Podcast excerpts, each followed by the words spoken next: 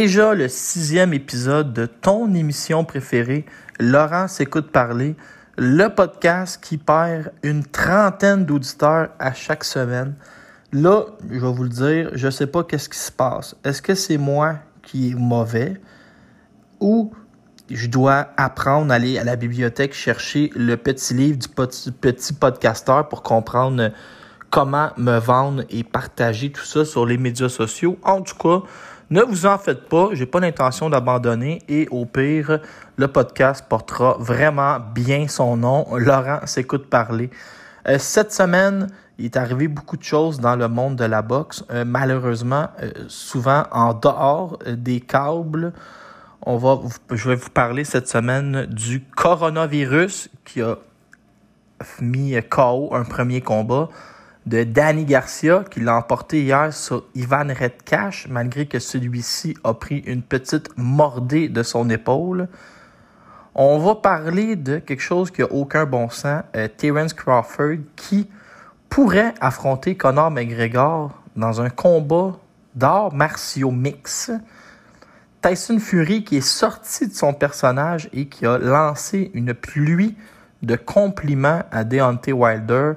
Le retour de Riddick Bowe à 52 ans et le clan de Abinun Kongson qui a gagné l'appel d'offres pour affronter Josh Taylor.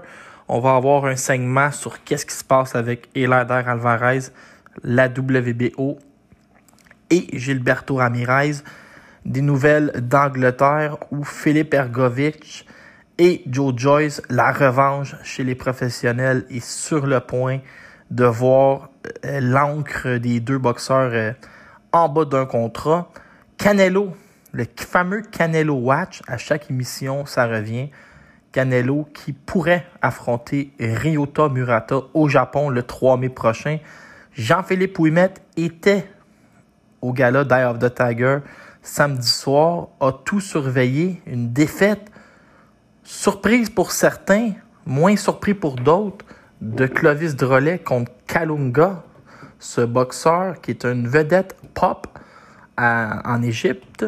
Et je vais vous raconter euh, brièvement euh, ma rencontre avec les gens de Léoné Boxing qu'on est allé euh, voir dans l'ouest de la ville, à la Chine, et bien plus encore.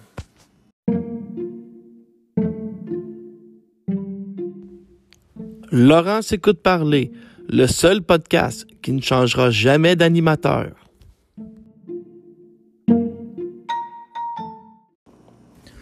Le podcast Laurent s'écoute parler, le podcast qui te donne des petits trucs de médecine.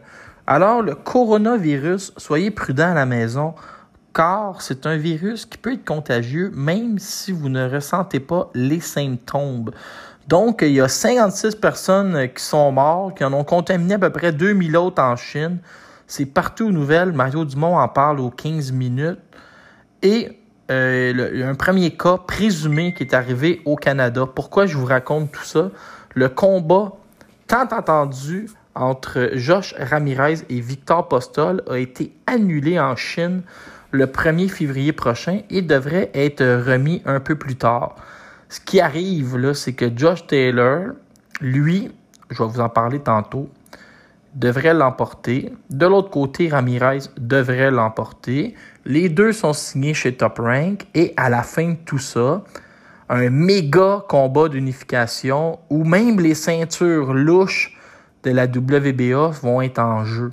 Donc, Josh Taylor, José Ramirez, tout est en jeu. Les WBA, WBC, WBO, IBF, nommez-les et on vraiment celui qui sort de ça est euh, le monarque de la division et s'en va directement au temple de la renommée, même si c'est un petit peu euh, rapide dans ce dossier. Hier soir, Danny Garcia faisait son retour sur, les, sur le ring. Danny Garcia, c'est un boxeur que j'aime pas chez les 147 livres. Pourquoi? Parce que souvent, les juges ont réussi à le sauver. Il y a une tonne de combats que Danny Garcia aurait pu perdre. Lamont Peterson, Mauricio Herrera, Luca Martin Matisse. Celui-là, il avait mieux euh, boxé, contre Eric Morales, contre Kendall Holt, contre Nate Campbell. Plusieurs combats serrés et s'en sortait tout le temps au juge. Hier, il a vaincu en direct de Brooklyn, New York, Ivan, le terrible Red Cash, qui, un moment donné après le huitième round, s'est permis une mordée sur l'épaule de Garcia. Garcia, après le combat, a demandé deux choses. Errol Spence ou Manny Pacquiao. Donc, euh, vous voyez que tant qu'à boxer du côté de Garcia, on va le faire pour aller chercher quelques beaux dollars. Garcia, qui demeure un des boxeurs les plus populaires pour euh, les codes d'écoute aux États-Unis. Euh, Terence Crawford, tenez-vous bien. Crawford, lui, n'arrive pas à avoir les combats qu'il veut vraiment. Il dit que Manny Pacquiao se sauve de lui, veut pas l'affronter, que toute la gang des 147 livres veut rien savoir. Et là, Bob Arum a eu une idée bien intelligente. Écoutez bien ça. Terence Crawford, Conor McGregor, qui est le boxeur le plus payant à affronter présentement, ne pas s'appeler Canelo, dans un octogone, à condition que le premier affrontement soit en or marceau mix et que ça garantisse un second affrontement en boxe. Il dit que dit qu'il y a déjà eu des discussions et que du côté de Crawford, c'est pas quelque chose qui serait inconnu pour lui. C'est déjà entraîné un peu euh, en MMA. Mon opinion, c'est ridicule. On veut rien savoir de ça. Il affronte Danny Garcia, court après Pacquiao, attend que Errol Spence aille mieux. Au pire, affronte euh, Keith Thurman, monte à 154 livres où la décision est la division est pactée comme jamais, mais fais-moi plaisir, puis laisse faire la foire contre Conor McGregor. C'est fatigant, puis on en revient toujours à ça. Si Conor, s'il veut boxer, qu'il boxe. Sinon, euh, si tu restes dans ton octogone, Conor, je suis tanné. Euh, Tyson Fury, lui, a été plus sympathique et est sorti de son personnage de, clown, de Gypsy King, et a dit ben quand même, faut donner ce qui revient à Deontay Wilder. C'est un grand boxeur. Il a 43 KO. Je le respecte. Sa fiche magnifique. Le combat le plus attendu de l'année, ça, c'est le 22 février prochain. Puis moi, je vais vous dire, je suis un peu surpris de, voir que Tyson Fury favori. Moi, j'ai tellement l'impression que Deontay Wilder va sortir enragé, puis que donné, le 1-2 va, va connecter, puis il va sortir Tyson Fury de ses souliers. Moi, je vous le dis, je, pense que je vais gager beaucoup d'argent sur euh, Deontay Wilder par KO. Aussi, je voulais vous dire en deux euh, petites actualités, là, le, son du podcast était problématique. Il montait puis il descendait. Parce que j'ai perdu le contrôle complètement euh, de mon micro. Ça devrait être mieux cette semaine et vous risquez un peu moins de perdre l'usage d'un tympan en écoutant le podcast.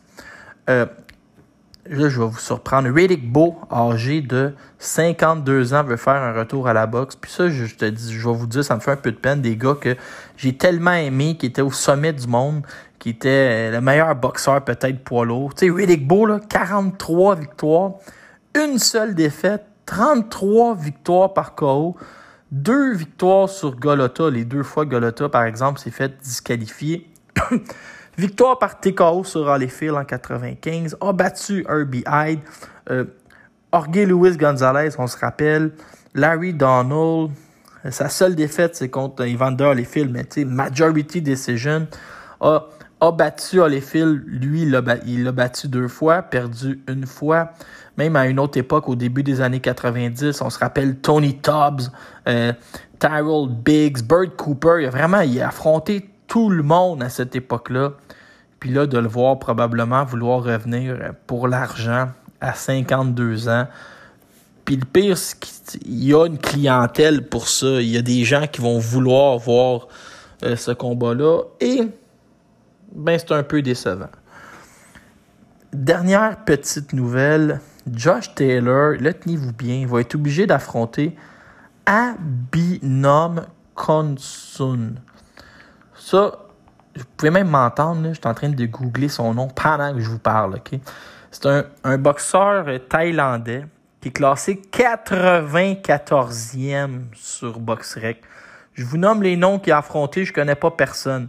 Yosmar Kefi, Akiro Kondo, Sonny Katian Dago, Ré. Écoutez, en 2018, il affrontait Ré Rajdo, qui a 6 victoires en 20 combats pour le titre IBF Pan Pacific Super Light Title. Title. Ça, c'est la faiblesse de la IBF. Il finit tout le temps par avoir un boxeur pas rapport qui se faufile numéro 1. Puis là, la IBF dit, ben, un peu comme Fan Long Meng chez les 175 livres avec Arthur Beterbiev. Et là, la IBF, elle décroche pas. Tu vas affronter ce gars-là parce que c'est de même que ça se passe, puis tu peux pas rien faire. Fait que là, il se ramasse à affronter un gars euh, d'un qui porte plusieurs noms. Il y a d'autres mondes qui l'appellent Abinan Sakrekin ou Abinun Kongsong. Donc, deux noms de famille. Puis, écoutez, la IBF, ça n'a pas de bon sens. Ben, on va avoir le combat, qu'est-ce que vous voulez? En plus, c'est le clan de Kong Sung qui a gagné l'appel d'offres. Va probablement se faire ouvrir en deux par Josh Taylor. Pourquoi je surveille toujours ça? Parce que bâtir Jukan Bayev est aspirant numéro 8 à l'IBF, devrait monter. Puis c'est ça l'idée, là. Tu, tu places bâtir numéro 1, la IBF, ils lâcheront pas. Fait que même si ça rapporte rien à Josh Taylor, il va être obligé de l'affronter. Fait que si on n'a pas le choix de surveiller les tractations d'un classement en rapport avec nos boxeurs québécois.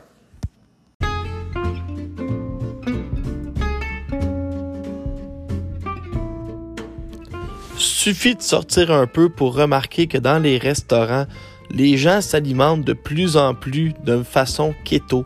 Les gens le demandent, manger plus de gras et couper à zéro les sucres. On l'entend régulièrement, même les poutines sont maintenant remplacées par des frites de navets. Eh bien, au Resto Bar Le Coin du métro, vous n'avez qu'à commander 16 ailes de poulet sur de la laitue et vous respectez votre alimentation. Incroyable, pendant qu'on enregistre, Kobe Bryant vient de mourir dans un accident euh, d'hélicoptère. Euh, petit commentaire personnel, depuis que Bob Bissonnette est mort en accident d'hélicoptère. Et là, aujourd'hui, Kobe Bryant, ça renforce vraiment mon idée. Euh, moi, je ne joue pas avec la chance. Je prendrai jamais un hélicoptère, je sauterai jamais en bungee. Euh, de toute façon, au poids que je pèse, je, risque de tomber assez rapidement vers le sol. Ça va être effrayant.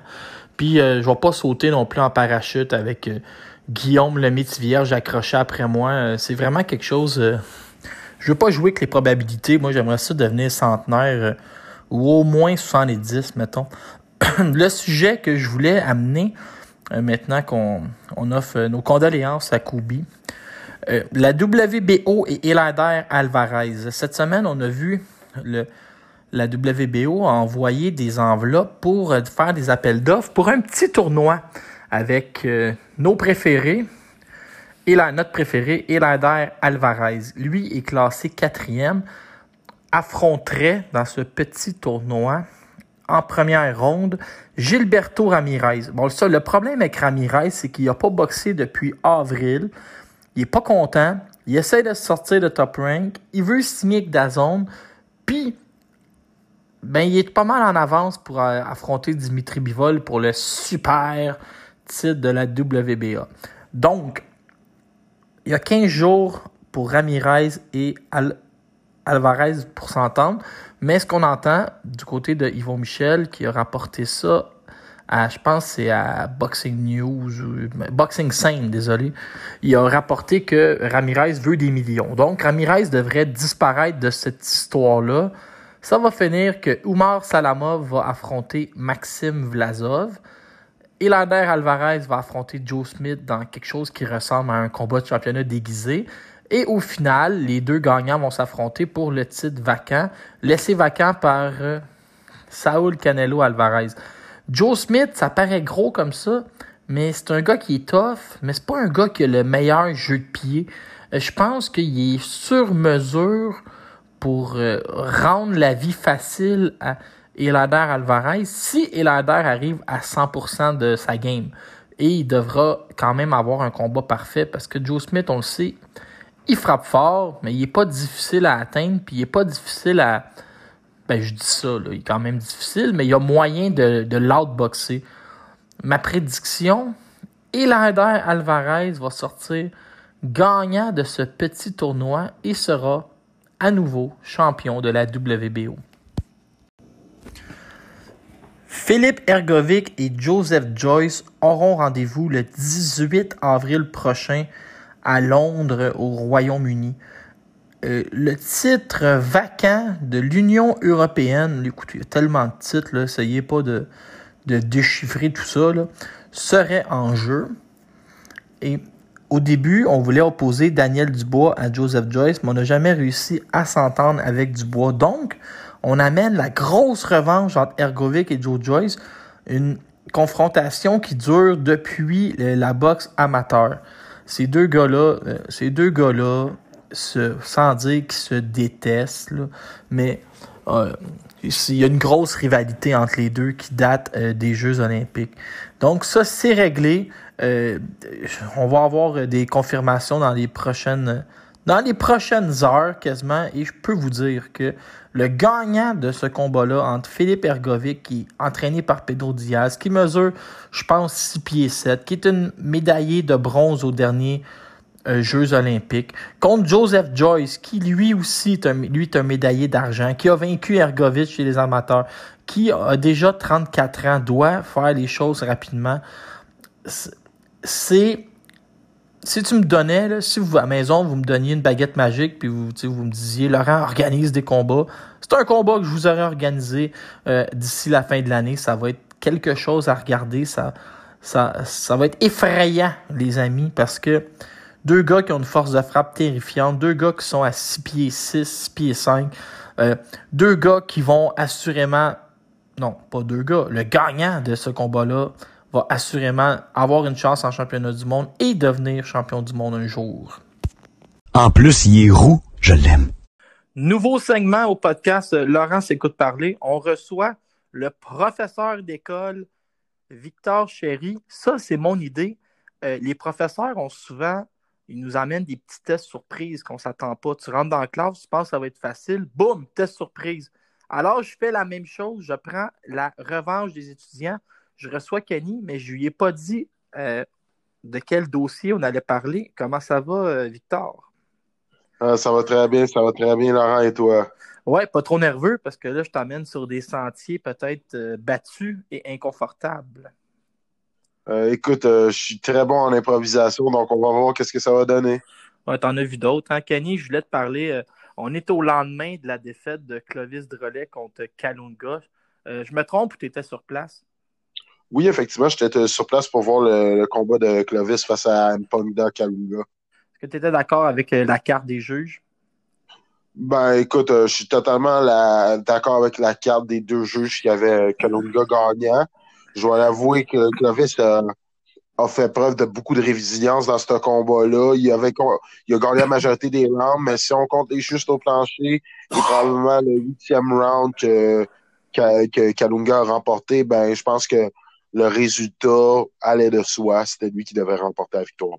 Avant d'entrer dans le vif de mon sujet, euh, juste savoir à propos de Clovis Drolet, est-ce que je me trompe ou moi je suis pas d'accord avec le, ou je suis pas d'accord où on vient de c'est facile le lendemain la stratégie utilisée par Clovis Drolet d'être un, un tank sur deux pattes de toujours foncer est-ce que tu es d'accord avec moi que c'est une stratégie dangereuse si tu n'es pas meilleur que ça euh, défensivement ou si ton menton n'est pas plus en granit?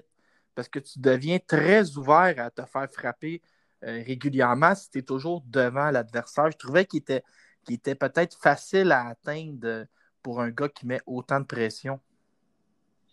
Ah, ben, écoute, je pense que tout est relatif. Je pense honnêtement que c'est pas nécessairement qu'il y a une mauvaise défensive ça peut être même relatif. Est-ce que peut-être on a sous-estimé la force de frappe de Kalunga? Parce que peut-être un gars avec une bonne défensive, même s'il absorbe des coups, la puissance de frappe de Kalunga est supérieure à ce qu'on s'attendait.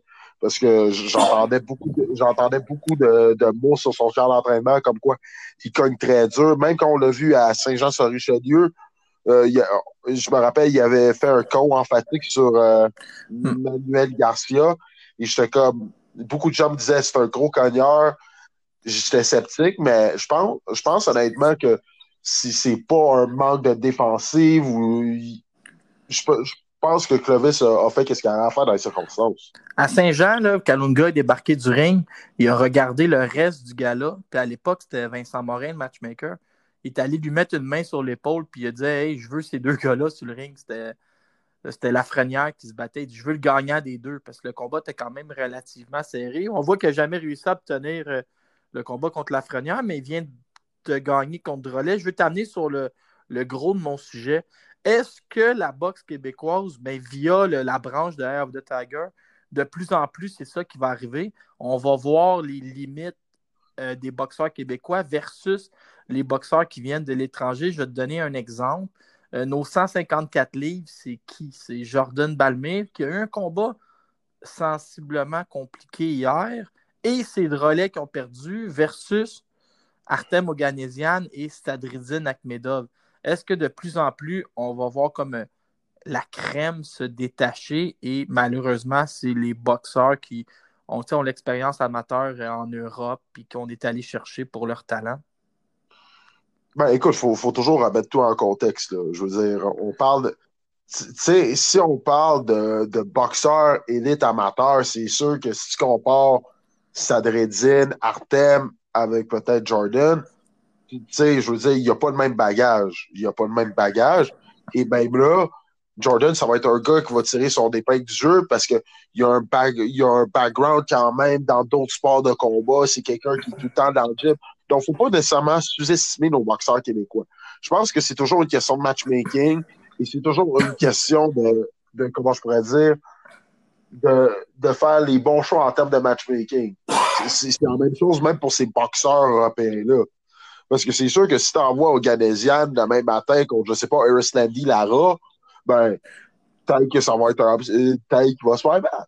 Non, mais je vais donner, je vais donner des exemples comme pour appuyer mon point. Sais, comme François Pratt, mais il s'est fait knocker violemment. On a ramené ce gars-là contre euh, Grigorian. Au deuxième, c'était fini en, plein centre du ring. Grigorian avait un KO en 10 combats. Euh, Miguel Vasquez qui a battu sans trop de difficultés euh, Ghislain Madouma s'est fait complètement déclasser par la suite contre bâtir Juken Bayev. À un autre niveau, tu sais, Lara vient de perdre une majorité de ses jeunes, mais Orlando Lara, celui d'hier, Ricardo, je pense, perdu, une, perdu majorité de ses jeunes contre Tony Lewis. hier, il n'était pas là, pas en tout contre euh, euh Juken Bayev. Est-ce que moi, ça ne me fait pas plaisir, Kenny, mais on dirait que de mon côté, je vois vraiment une grosse différence là, entre les, les boxeurs qu'on va chercher à l'extérieur et ceux d'ici. Euh, je ne sais pas ça me fait mal de dire ça. C'est peut-être pour ça qu'on accroche autant sur un Lexus Mathieu quand il en, en apparaît un une fois de temps en temps, qu'on on veut mettre toutes nos billes sur lui. en même temps, il faut que tu remettes en contexte certains des combats. Là. Tu, tu, me, donnes l'exemple de, Miguel Vasquez. je veux dire, Justin, ça faisait combien de temps qu'il n'avait pas boxé? Là, je veux dire, oui, il y avait eu un combat de retour, mais après ça, je veux dire, il n'avait pas été autant actif dans, dans les deux, trois dernières années que ça. Tandis que bâtir, c'est un gars qui était actif, qui était tout le temps dans le ring, etc., qui accumulait les combats, qui accumulait l'expérience. Donc, autant que oui, si on, joue le jeu des comparaisons, on va toujours avoir des circonstances qui vont faire en sorte que oui, c'est vrai que oui, il y a des victoires plus dominantes, mais il y a aussi ça, il y a aussi cet aspect X qu'on doit prendre dans le compte. Oui, tu as raison. Puis en même temps, tu sais, des, des fois, mais des fois, ces, ces boxeurs-là, on les voit comme des Québécois. Prends les, même les groupes gym, tu sais, ceux qui ont le plus de succès, mais dans le fond, c'est les Colombiens qui nous viennent euh, de, Colombie, mais on les voit comme des Québécois parce qu'on est, on est habitué qu'ils soient ici. C'est peut-être au niveau de, de ben, l'intégration qu'on voit les Russes ben, peut-être un peu moins. Laurent, je m'excuse, là, ben, la réalité, c'est que moi, je m'excuse, ben, je ne m'identifie pas au boxeur futur vedette de Tiger. Je veux dire, je ne m'identifie pas à bâtir, je ne m'identifie pas à je suis sûr que ce sont des, individus euh, très sympathiques, de grande qualité. Mais tu sais, Oscar Rivas, puis Eleider Alvarez, je sais pas, le fait qu'ils aient appris le français, qu'on les voit un petit peu plus, euh, comment je dire, dans, dans la société, dans la vie de tous les jours, interagir. comme des Québécois. Oscar sortait avec des Québécoises aussi, ça, ça a beaucoup aidé. Il a appris rapidement le français. Ben, c'est ça, je veux dire, euh, j'ai moins de misère à les voir comme euh, euh, à m'identifier à eux. Ça, c'est une certitude. Mais je pense qu'on touche un point, mais est-ce que tu remarques que chez Eye of the Tiger, peut-être qu'on n'apprend pas de ces erreurs-là, on a de la misère. Tu sais, je vais te donner l'exemple. Jean, Bédard était un génie pour prendre Luciane. En même temps, il y avait peut-être le bon individu. Tu sais, Luciane Boutet est devenu quasiment plus québécois que moi puis toi. Tu sais. Puis... Ouais, ouais, donc je comprends ce que tu veux dire. Mais je pense aussi qu'il faut que tu remettes en contexte que Eye Tiger a les mains profondes. Puis je pense que eux, pour leur prospects venant de l'Europe de l'Est, visent pas nécessairement d'en faire des vedettes de vendeurs de petits billets au Québec. Ils savent que ça va être peut-être des deux fois, trois fois champions du monde aux États-Unis. Ils vont pouvoir euh, engranger des millions de dollars. Donc, ça ne sera pas au Québec, ça, ça va se faire aux États-Unis. Il y a l'argent va quand même rentrer. Ouais, tu as raison beaucoup sur. Euh, je reviens au début de notre discussion sur le matchmaking. Euh, moi, des fois, des fois l'idée que je vais avoir, c'est puis, tu sais, corrige-moi si tu n'es pas d'accord.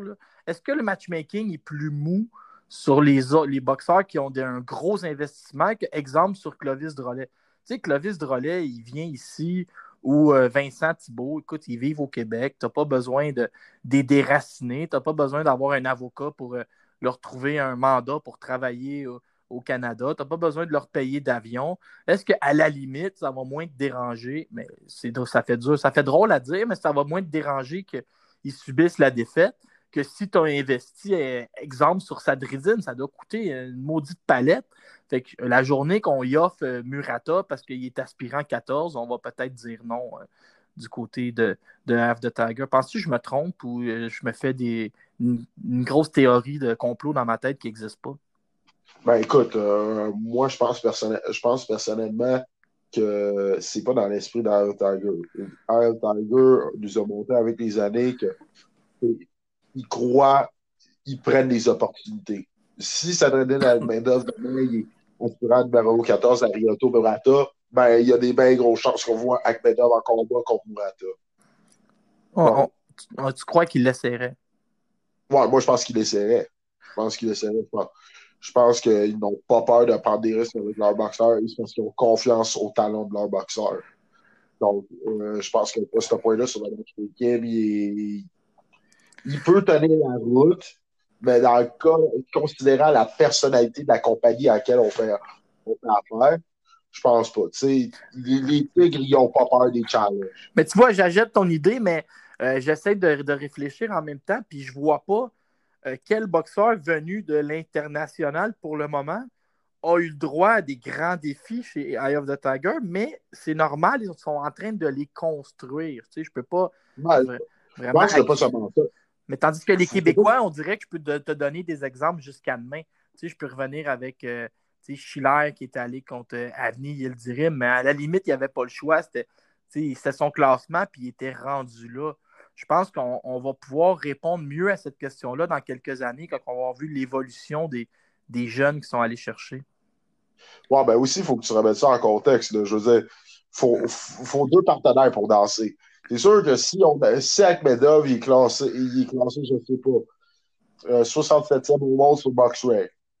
Puis là, que supposons, on appelle, je ne sais pas, Frank Galarza.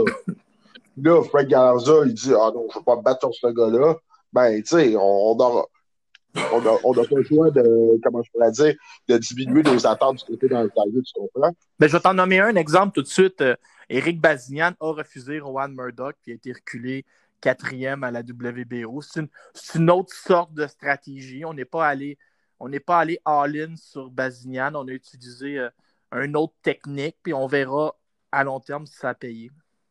Ouais, ça, c'est sûr. Euh, dernière petite, question pendant que je t'ai, puis on, l'entrevue mène à sa fin. Tire à sa fin. Hier, tu étais, avec, euh, étais au gala chez Air de Tiger. Qui qui t'a le plus impressionné? Qui qui t'a, euh, je te disais, qui qui t'a surpris par sa boxe? Euh, moi, je te dirais Vincent Thibault.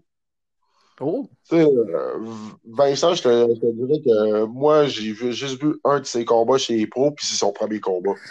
Ouais, celui qui s'est ramassé à la télévision par euh, la force des choses.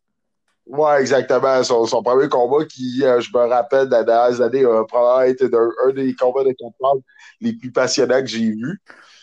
J'ai adoré le travail au corps de Vincent. J'ai bien aimé son jab, son direct. Beau travail à distance, euh, beaucoup au corps. Il a, il a, vraiment travaillé comme un sniper dans ce combat-là. J'ai apprécié ça. J'ai une autre question pour toi parce que moi, ça m'a frappé l'œil. Puis je me dis, peut-être que des fois, j'ai des idées préconçues dans ma tête. Euh, André Ivichuk, qu'on surnomme Boupas, là, il est en train de. Ouais. de pour Camille et Stéphane, puis Eye of the Tiger, ce gars-là, ça semble être le, le, bon Dieu sur deux pattes. on veut le lancer partout. Mais euh, on a beaucoup confiance en lui. Puis hier, ben, moi, j'ai trouvé que bâtir, puis on a, un, on a vraiment un petit échantillonnage de quatre minutes. J'ai trouvé bâtir particulièrement agressif, particulièrement précis. Est-ce que le travail d'Ivichuk commence à payer ou c'est simplement euh, l'adversaire qui n'était pas au niveau? Ben, je pense que ça peut être un mélange des deux parce qu'honnêtement, parce que je pense honnêtement que André Ivichuk, là, pour, pour l'avoir vu travailler avec plusieurs boxeurs, il travaille extrêmement fort sur la précision puis vraiment le sharpness de ses pugilistes. Alors, il va falloir un meilleur adversaire pour vraiment évaluer la chose, mais je pense qu'il y a déjà des petits, des petits éléments de réponse euh, qu'on a pu voir hier. Parce que Bâtir est un de ceux qui est près d'un combat de championnat ou près d'un d'un combat pour devenir aspirant obligatoire. Là, on n'est pas. On n'est plus très loin quand tu regardes le classement, surtout à la IBF, l'association la plus rigoureuse. Totalement. Hey, merci, Kenny. Puis on se reprend dans les, on ne s'est pas vraiment obstiné. Hein. Mon idée, c'était de faire la grosse obstination pour les codes d'écoute, mais je pense qu'on a, on a bien fait ça. On a un peu des, des opinions qui pouvaient se rejoindre. Mais merci d'avoir été là, on se reprend dans les prochaines semaines. Il n'y a pas de problème à la prochaine. Salut. Hey, les rebondissements dans le dossier Canelo-Alvarez, euh, ça finit jamais. Ce qu'il faut comprendre, c'est que présentement, en boxe professionnelle, si tu es un boxeur, classé chez les 154 livres, 160 livres, 168 livres ou 175 livres, il y a une chose à laquelle tu diras jamais non, c'est un appel de Saul Alvarez. Si Saul Alvarez t'appelle, tu dis oui, puis tu dis, regarde, tu choisis le poids, la date, la couleur de mes shirts, qui est dans mon coin, euh, tu choisis même euh, c'est qui ma blonde pour la soirée, choisis tout. Pourquoi? Parce que l'argent, l'argent tombe du ciel. Au lieu de te battre pour 250 000, tu vas te battre pour 5, 6, 7 ou 8 millions. C'est simple, tout le monde veut euh, Saul Alvarez. Il négociait avec le champion de la WBO 168 livres, Billy Joe Saunders. Mais comme vous le savez, c'est jamais simple avec Billy Joe Saunders. Fait qu'il s'est sorti de, du combat. Je sais pas s'il demandait trop d'argent ou pour qu'est-ce qu'il demandait, mais c'est terminé l'intérêt pour ce combat-là. Donc, on amènerait Canelo au Japon le 3 mai prochain. Mais pensez-y, Dazone qui veut vendre des abonnements, veut faire de la croissance au Japon, attaque complètement un nouveau marché et pourrait aller chercher beaucoup de publicité, beaucoup de nouveaux abonnés. Murata est champion des 160 livres de la WBA. On le connaît, c'est lui qui a battu Steven Butler. On parle de la date du 3 mai. Ce qui m'intéresse le plus dans ce combat-là, parce qu'il faut pas se leurrer, Canelo va battre facilement Ryota Murata. Ça me fait pas plaisir, mais Canelo est rendu trop fort pour la Ligue. Mais imaginez, Canelo va devoir passer de 175 livres à 160 livres. Euh, j'ai hâte de voir si Canelo euh, va se ramasser, qu'il va avoir l'air les joues bien creuses, puis il va avoir de la misère, pourrait même peut-être rater le poids. Euh, dans le fond, le vrai combat, c'est de faire le poids, parce que sur le ring, j'ai l'impression qu'il n'y aura pas de difficulté à vaincre Ryota Murata, mais qu'est-ce que vous voulez? On n'est pas capable d'avoir le combat 3 avec Golovkin. Puis je pense qu'il se tient loin de Callum Smith puis Arthur Beterbiev. Fait qu'on achète du temps avec Murata, puis on profite du marché japonais pour euh, éclater le record de vente puis le record de, de visionnement. Moi puis Vincent euh, Tremblay, on adore se promener en auto, comme si on était encore euh, quasiment des jeunes enfants. Là, tu on, on prend euh, la voiture à Vincent parce que moi j'ai même pas d'auto, pas un moyen. Puis là, on s'est dirigé on s'est dirigé à Notre-Dame, sur la rue Notre-Dame à la Chine. On s'est dit, on va aller visiter un peu. Et là, on, on est arrivé devant un magasin euh, spécialisé en boxe et en arts martiaux mix, les équipements Léon et Canada. Léon 1947, c'est l'année de création. On rentre, puis un bon truc, là, quand tu rentres d'un magasin de sport, de boxe, d'arts martiaux mix, puis que tu vois qu'il y a des pros sur place, ça donne une idée que tu es dans une place sérieuse. Jordan Balmer était présent en train de se procurer des gants et des vêtements pour euh, le mener à son combat qui a gagné euh, samedi soir dernier. Les propriétaires, Kevin et Emile, sont là pour vous recevoir, donner des bons conseils. Euh, on a beaucoup parlé à Kevin. C'est un gars qui est dans le, monde des, des sports de combat depuis toujours. Un gars qui boit pas, qui mange pas gras, qui a jamais pris de drogue de sa vie, qui est jamais sorti dans un bar. Lui, sa vie, c'est la discipline des arts martiaux. C'est ça sa vie. Puis il connaissait les, produits, connaît les gants, connaît les choses sur le bout des doigts. Donc, on a, beaucoup parlé à ces deux euh, sympathiques propriétaires. Un inventaire impressionnant sur place. Eux, ils commanditent en boxe euh, Jordan Balmer, Francis Lafrenière, Camille Savoie, euh, ils ont tout ce que vous avez besoin. Une seule adresse à retenir, le 1405 rue Notre-Dame à la Chine. Et on les remercie parce qu'ils nous ont quand même donné euh, une petite commandite et euh, ça fait du bien, ça nous permet de respirer un peu. La semaine passée, je vous avais concocté une conclusion pas piquée des verres où je vous chantais une chanson puis j'arrivais avec des ben des choses à dire et j'ai oublié de peser sur le bon piton puis j'ai oublié la vous avez jamais entendu la conclusion. L'émission finit rapidement sur un moyen temps la semaine passée. Euh, donc cette semaine je prends le temps de vous remercier d'avoir écouté. Euh, on va se dire la vérité là. On n'est vraiment pas beaucoup entre nous autres. Euh, les codes d'écoute s'écroulent de semaine en semaine comme si personne n'aimait ce podcast. Ce que je vous demande, les, les derniers soldats à l'écoute, partagez-le.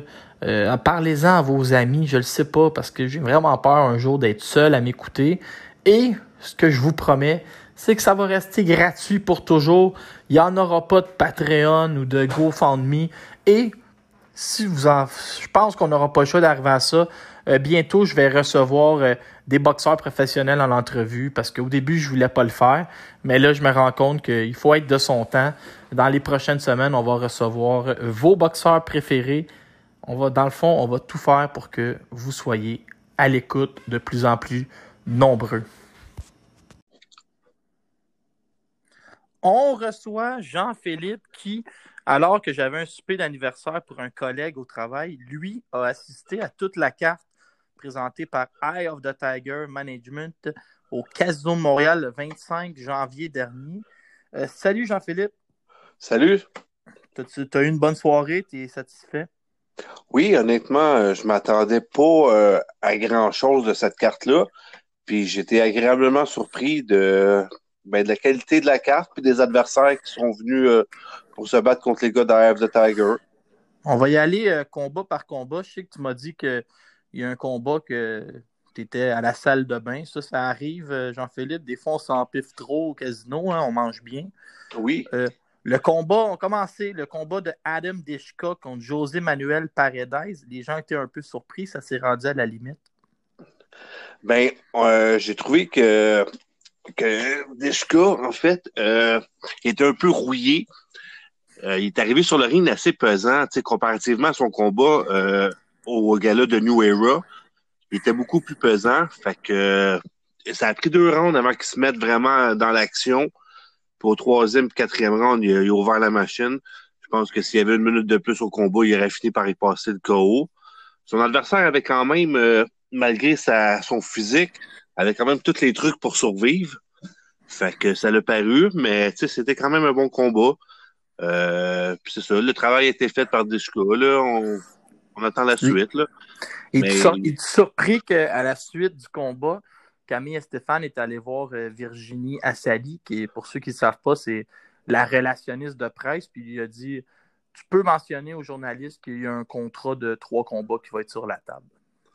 Ben, un peu. Mais honnêtement, les poids lourds savants. Deshka a une belle personnalité.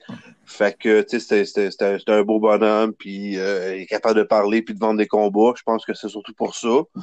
Euh, c'est ça. Je pense que je pense que le but peut-être pourrait être de le faire affronter Adam Braidwood, mais pas tout de suite, là, il parle, dans, il parle de lui bâtir une fiche de 7 ou 8 combats, puis ensuite l'envoyer contre Braidwood. Mais oublie pas que Dishka, lui, n'a pas fait une croix sur les, les arts martiaux mixtes. Pourrait mener, tenter de mener les deux carrières de front. Euh, ça, ça, pourrait être plus compliqué qu'on pense de se rendre à Braidwood, mais ben, un gros poids lourd, tu l'as dit, hein, c'est toujours intéressant, ça déménage, puis pour ouvrir une carte, je pense pas qu'il personne qui était malheureux dans la foule. Ça donne un, bon show. Thomas Chabot, on attendait ce jour-là euh, beaucoup d'appréhension. Un boxeur ce qu'on entend beaucoup, c'est qu'offensivement, il est créatif. Il met beaucoup de pression. Comment tu l'as trouvé hier, le peu de temps que ça a duré? Ben, ça, ça a duré une minute, mais je l'ai trouvé euh, rapide excessivement rapide. Les combinaisons sortaient, c'était assez incroyable. Euh, son adversaire euh, pas pas fait longtemps, une minute, je pense, puis euh, au plancher deux fois. Mais c'est sûr que c'était pour premier combat, c'était briser la glace, puis il l'a bien fait. Mais on n'a pas eu assez de, de boxe pour pouvoir juger sur, sur grand chose. J'ai trouvé rapide, rapide, puis les combinaisons sortaient. C'est pas mal tout ce que j'ai pu voir là. Euh, OK, mais on de toute façon, avec Chabot, on va avoir la chance. Je ne sais pas si tu te rappelles, euh, je pense que c'est Evry Martin Duval euh, ou Lexun Mathieu. Quand tu passes pro, si tu ne te blesses pas et que ça ne dure pas longtemps, on te ramène le mois d'après. on peut penser qu'ils vont y trouver une petite place à Rimouski au début mars pour se battre 6 à 8 fois la première année. Ouais, je pense que c'est ça le plan. pas compliqué avec Eye of the Tiger faire boxer les, les recrues. Non, c'est ça. Puis, tu sais, il est quand même. il est pas il n'est pas à maturité physiquement. Fait que je pense que le, plan va être euh, d'être très, très patient avec lui. Là. Je pense que c'est ça qu'il faut. C'est ça qu'il faut aussi comme, euh, comme plan là pour, euh, pour Thomas Chabot. Chabot. Mais c'était. Ce que j'ai vu, c'était assez impressionnant. C'était rapide, puis les mains sortaient. Ils, ont, ils, ont, ils, ont, le temps de travailler avec lui puis d'augmenter l'adversité. Jordan Balmer, comment tu l'as trouvé? Un peu rouillé. Il y avait, c'était quoi, 10 mois, je pense, 10 mois d'inactivité. Ah, plus que 10 mois, ça faisait euh, un an et demi que c'était pas battu. Oh. La dernière fois que c'était battu, c'était contre Butler sur la carte de Carmen puis euh, King, le, premier combat. J'ai ça ici, il s'était pas battu depuis octobre 2018. On parle de 15 quasiment 15 à 16 mois. Oui, exact. Oui, ça, il a paru rouillé par moment. Euh, ça a pris du temps aussi avant qu'il avant qu'il entre dans le combat. Il n'a pas été super discipliné, je te dirais. Je suis pas sûr qu'il ait écouté son coin comme il voulait. Euh, c'était plus instinctif, je te dirais. Des fois, il partait pour euh, une minute à, lancer des coups, il s'essoufflait, l'autre partait en contre-attaque. Euh, il s'est fait toucher quand même plusieurs fois, assez solidement. Il me mentionnait après le combat qu'il avait été ébranlé au corps quelques fois. Mais tu sais, il s'est battu avec, avec les émotions. la foule qui était là pour l'encourager, qui, qui, embarquait dans le combat a dit qu'il voulait en donner, puis il voulait en donner euh, au, plus pour la foule que. Il a fait un combat plus pour la son coin, là. je pense avec Balmain, je pense que tu travaillais ce soir-là, tu pouvais pas venir quand ils ont fait le gala à, à Drummondville, la famille Balmain. Moi, Ouais, j'ai vu ce gala-là. OK, étais... ah oui, tu étais sur place avec euh, euh, Guylain Ramsey qui t'avait invité à sa table. Est-ce que tu te rappelles l'ambiance de cette soirée-là? La famille Balmain, un, des frères vendait les chandails et ça revolait, tout le monde voulait son t-shirt. Sa mère accueillait les, les journalistes puis les gens qui avaient des billets achetés à l'avance. Euh, son père, dans l'entrée, il a serré littéralement toutes les mains euh, dans l'entraîneur. Sais, une ambiance. Son, son autre frère était le gardien de sécurité comme en chef euh, de la soirée. Tu sais, son frère qui, qui a les bras gros comme des troncs d'arbres. Mais c'était toute une soirée, hein, de un frère qui vend les chandails, la mère qui est ici un gala familial, mais on avait eu beaucoup de fun cette soirée-là à, Drummondville. J'espère que c'est dans le plan de, d'avoir signé Jordan pour retourner à Drummondville dans la, ce que OTM fait bien, la tournée des régions. Oui, je pense que ça serait, ça serait dans les plans. il, a fait il a juste fait revivre la boxe là-bas. c'était assez incroyable. Puis c'est c'est lui que la foule a le plus euh, applaudi. C'est lui qui avait le plus de fans dans la foule hier. Euh, ça paraissait. Oui. Son adversaire était meilleur aussi que sa fiche. Il avait une fiche de 500. Oui, il avait gagné, il n'avait pas perdu depuis six combats, je pense. Son adversaire avait eu l'air d'avoir de. Si tu regardes sa fiche, il a l'air d'avoir progressé à travers euh, ses défaites du début. Euh, j'ai tantôt, je parlais à Kenny Sherry en début de gala. On, a eu une petite conversation. On a parlé de Drolet contre Kalunga beaucoup, mais je lui ai demandé qui t'a surpris, qui a eu l'air d'avoir euh, augmenté son niveau dans, sur la carte d'hier? Il m'a mentionné euh, Vincent Thibault. On n'a pas eu un long échantillon, mais comment tu as, trouvé Thibault contre Gennaro Ortiz? Thibault revenait d'un malaise au dos. C'est peut-être pour ça qu'on n'a pas mis le paquet tant que ça sur l'adversaire, mais comment tu qualifierais sa performance? Ben lui, c'est ça, contrairement à Valmé, il n'a pas paru rouillé pantoute.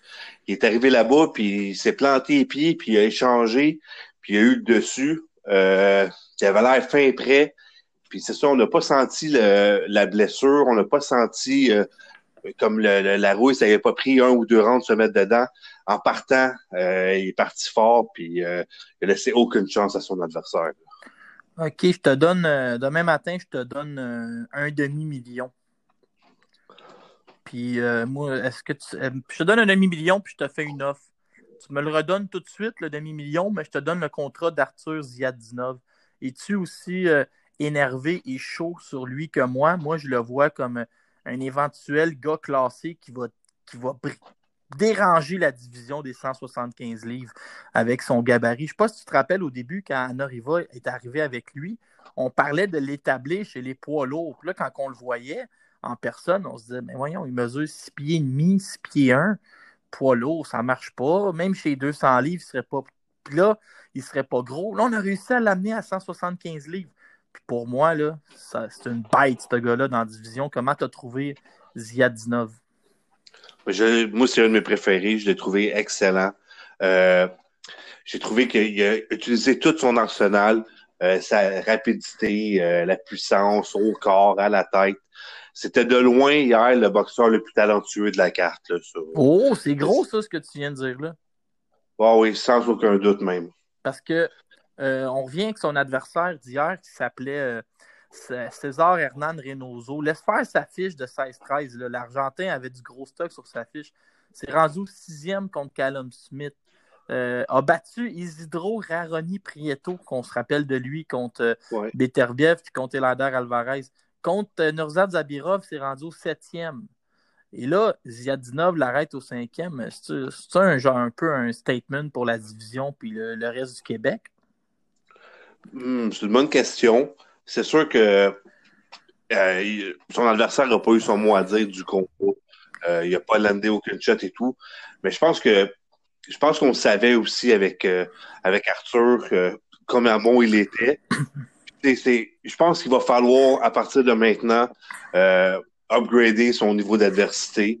Mais on va, se le dire, on va se le dire, moi puis toi. Là. Arthur Ziadinov, c'est Marc Ramsey, son entraîneur. Oui. quand il est à l'entraînement, un moment donné, il doit se frotter ou il doit servir de partenaire d'entraînement. Écoute, je m'avance un peu. Il a dû déjà mettre les gants avec Elader. Il a dû déjà mettre les gants avec euh, Arthur Beterbiev. Ou à la limite, il les voit travailler puis il comprend quel sacrifice ça prend pour être champion. Tu sais, Beterbiev, peut-être pas le plus jasant, mais euh, comment qu'on dit ça, euh, il prêche par l'exemple. Tu, sais, tu le regardes aller, puis tu fais OK, ben, c'est des sacrifices donner champion du monde, puis c'est de la discipline. Puis, mais il doit. J'imagine qu'un gars comme Ziadinov profite de tout ça au lieu d'être, euh, mettons, avec un entraîneur où tu es tout seul avec lui. S'il regarde alentour de lui, il fait oh, OK, c'est comme ça que ça marche euh, aller jouer dans l'élite. Ouais, mais moi, je l'ai vu un moment donné au coin du métro. Euh, combat de Kovalev qui se battait contre. Euh, je me rappelle plus qui, là, mais C'était pas euh, Isaac Chilamba? Donc, contre Yard. Okay. Puis, euh, Siadinov est venu nous, est venu nous rejoindre avec Marc Ramsey, puis il venait de faire du sparring avec euh, Puis, oh. il disait à quel point il était bon et tout. tu sais, c'est un petit gars qui est timide, mais je pense que c'est un petit gars qui, qui, qui se donne beaucoup à l'entraînement. Euh, c'est quelqu'un qui est dédié, tu sais, qui parle pas vraiment français, puis un peu anglais. Fait que, tu il est pas ici pour... Euh, il est ici juste pour boxer, paraît, là. Puis il s'améliore, puis En tout cas, je pense que ce que j'ai entendu hier dans les branches au casino, c'est qu'il y a quelque chose de gros qui s'en venait pour lui. C'est une carte cachée, hein? Il fait, il fait peut-être moins de bruit que les autres, mais en plus, il était allé faire, je me rappelle, un combat à Edmonton. Fait un peu moins de bruit que les autres, un peu. Moi, je le compare un peu à Zabirov. Tu sais, on entend moins parler, mais oh, le potentiel est élevé. Là, ça pourrait. Euh, tu sais, le, le, sky is the limit avec eux. Là, pourrait aller jouer dans les classements, pourrait même. Tu sais, je vais pas. Pourrait même devenir. Euh, aspirer à devenir champion du monde. Pas faire de prédiction, mais on peut penser qu'ils vont jouer avec l'élite. Oui, je suis d'accord avec ça. C'est vraiment un des talents les, les, les mieux gardés au Québec. Là. Ailleurs au Canada, il y avait beaucoup d'intérêt sur ce combat-là. Quand tu fouillais sur Twitter, quand tu écoutais les podcasts qui se font en anglais, quand tu regardais les sites Internet en anglais, euh, c'est comme je veux te le sortir, je ne suis pas capable de le trouver. Je pense que c'est Canada, Boxiana ou quelque chose comme ça. Euh, il en parlait. M. Bonda Kalunga, qui était négligé à 18 contre 1 sur un site de Paris canadien. Moi, j'avais mes appréhensions. ce gars-là, c'est boxé, il est tough, euh, l'Égyptien. Première, moi, ma première question, c'était quoi ta carte après 8 rondes? Euh, ben moi, j'avais la même carte que le juge plus loin, puis euh, le juge Roussel, 96-94 pour euh, Pas, pas gênant d'être avec eux autres. Non, c'est ça. Euh, en fait, le, c'est surtout au dernier round que ça s'est joué. Puis le dernier round, Kalunda, Kalumba c'est, a gagné la première minute, puis après ça, c'est un peu sauvé, il n'a pas eu grand échange. Ben, la première minute, il a, fait mal à relais. Ouais, le huitième était, le huitième était peut-être un petit peu difficile à gérer. Moi, je vais te le dire, j'avais, j'avais de relais par un point, mais je ne vais pas déchirer ma chemise, là, surtout que j'ai pas envie de m'obstiner avec euh, Blouin et Roussel, qui sont les deux meilleurs du métier présentement euh, au Québec. Fait que. Tout un, mais c'était un bon combat pour le public. Ça avait des allures de finale avant la finale. Oui, c'était, c'était, c'était ça. J'avais mis le monde en garde. Je savais que Kalumba frappait fort puis que c'était, c'était bien entraîné pour ce combat-là. Pensais-tu qu'il était aussi bon que ça au niveau des déplacements? Parce qu'il s'est déplacé beaucoup sans arrêt pendant le gala, ben, le combat. Hmm, ben, je savais pas qu'il était aussi bon que ça dans les déplacements. Euh, j'avais vu une fois, je l'avais vu avec toi euh, à un gala de New Era. Ouais. Il nous avait montré des belles choses cette fois-là. Euh, Te rappelles-tu ce qui est arrivé à la fin de son combat? À euh, Saint-Jean-sur-Richelieu. Il est resté sur place, puis il s'est assis dans la foule, il a regardé le combat. Francis Lafrenière, tu sais, les deux juges, il avait donné tous les rondes, puis le troisième juge avait un combat nul, je pense, on avait été surpris. Matt ouais, ouais, ouais. Puis euh, Kalunga t'as allé mettre la main sur l'épaule de Vincent Morin, puis il avait dit Je veux la frenière. Puis ça n'a jamais, ça, jamais abouti. Euh, comment tu vois ça, toi, pour Drolet? Je veux dire, on, on recommence, euh, on ramène Kalunga dans, mettons, au mois de mai? Ben, moi, je ramènerais Kalunga au mois de mai parce que, tu sais, oui, il est allé au plancher, mais la plupart des rondes, c'est quand même Drolet qui les a gagnés. Je pense que Drolet doit passer des gars comme Kalunga avec euh, les attentes qu'on a envers lui. ça peut arriver que ça peut arriver de trébucher, mais ça va être de. Mais tu sais, j'avais vu de relais. J'avais vu de relais chez les amateurs contre un, gars du Costa Rica, puis il s'était fait poivrer. Euh, tu trouves pas que, que Drolet, son style va fonctionner jusqu'à un certain niveau? c'est un tank, il avance toujours, mais hier, quand tu avances toujours, il faut que tu sois bon en défensive, il faut que tu sois compact quand tu arrives un peu quand l'adversaire va arriver avec ses contre-attaques. C'était pas un peu trop facile d'atteindre Drolet pour Kalunga. J'ai trouvé qu'il lançait le jab, lançait la main arrière, puis il arrivait souvent à, passer la gauche ensuite, puis il n'y avait pas de à trouver Drolet. Drolet était comme tout le temps devant lui. Hein. Ouais, non, c'est ça. Puis, euh, euh, tu sais, des deux premiers ronds, je trouvais que Drolet était bon, déplaçait bien, tu sais, était prudent dans ses défensives, mais un coup qui s'est fait atteindre, on disait que là, il a comme tout oublié, là, euh, les bases de la boxe. Le genre il a eu un second souffle, son cinquième round, il, m'a jeté un peu à terre. après avoir visité le tapis deux fois, il m'a rappelé un peu euh, Evulis au concessionnaire. Là. Il a vraiment eu un gros round, un, gros cinquième round. Fait preuve de caractère, mais après ça, oui, il a raison, il a comme, il a comme perdu son second souffle. Oui, c'est ça. Puis, tu sais, il a que les choses de base, c'est qu'il normalement fait quand même assez bien, qu'il faisait dans les deux premiers rounds. Euh, tout est parti. Puis c'est ça. Mais tu sais, je sais pas, la mâchoire de Drolet me, me, laisse perplexe un peu aussi. Ouais, tu as raison. Euh, pour la suite des choses, surtout dans, dans une division qui est, qui est assez mortelle présentement, 154 livres, ce ne sera pas facile. Euh, Bayev, moi, j'ai écouté le combat, je vais te dire ce que j'en pense. Je t'écoute après. on n'a pas eu un, long combat pour euh, faire une grande analyse, mais j'ai l'impression que le travail de André Ivichuk commence à payer. Euh, Kenny Sherry, que tu connais bien, me racontait qu'il voit souvent Ivichuk à l'entraînement. Puis il dit, lui, il y a une chose qui est importante pour lui frapper fort, puis la précision. Pas gaspiller de coups. Euh, si tu frappes fort, c'est direct sa cible. On ne veut pas se faire pogner en contre-attaque. C'est un peu ça. Hier, ben, je trouvais que la gauche, elle sortait, puis elle sortait euh, direct sans noix, tu sais, gaspillait, pas. Peut-être que l'adversaire n'était pas au niveau pour qu'on se dise wow, mais j'ai l'impression qu'on voit un début du style euh, André Ivichuk qui paye. Ouais, non, non c'est vrai, c'est bien dit. Mais c'est ça. Puis, tu sais, euh, au visage, au corps, ça rentrait, puis il n'y avait pas de contre-attaque. Baptiste se tassait de là pour revenir encore plus fort. Euh, c'était, c'était, un one-way fight, là. Mais on voit des belles choses. Là, ça va être le temps, lui aussi, euh, d'augmenter son adversité, là. Mais ce que j'ai vu hier, c'était parfait. C'était de toute beauté, là, bâtir. C'était de l'or. C'est sûr que son adversaire était pas. Euh, mais je vais te le dire, Jean-Philippe, parce que il n'a pas encore eu de conférence de presse, mais Camille et Stéphane, en entrevue au 91-9, il a dit qu'il revenait de la, Californie où il avait fait des, il, s'était fait des contacts, puis il avait jasé pour organiser des gros combats. Puis il a dit j'ai trois boxeurs qui sont signés avec, qui vont, que je vais vous annoncer bientôt comme un partenariat, un peu comme on a vu avec Bazinian, Ulysse, puis le mieux. Il a dit j'en ai trois nouveaux à annoncer. Puis là, l'animateur essayait de le cuisiner pour savoir les noms. Puis il a dit il y a beaucoup, beaucoup d'intérêt sur bâtir Juken Bayev. Attendez-vous qu'il soit dans les trois il, comme, il en a donné un peu pour que l'animateur soit content.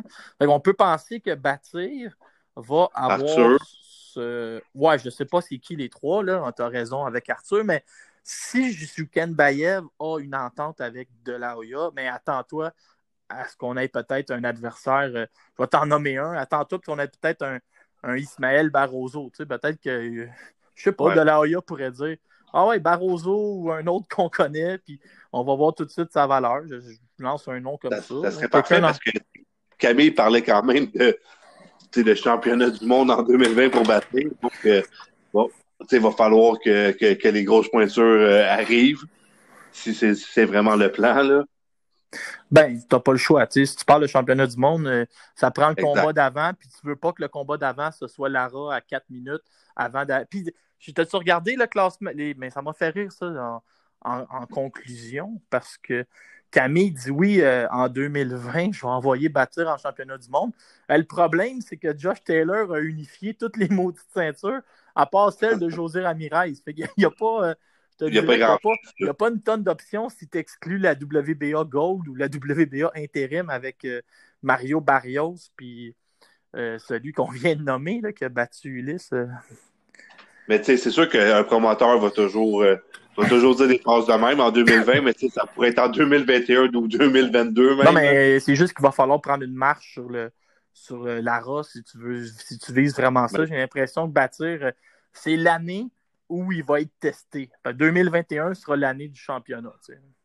Je suis d'accord avec ça. Hey, merci Jean-Philippe euh, d'avoir été nos yeux au gala, puis on se reparle dans les prochaines semaines. Ça fait plaisir. Salut, merci.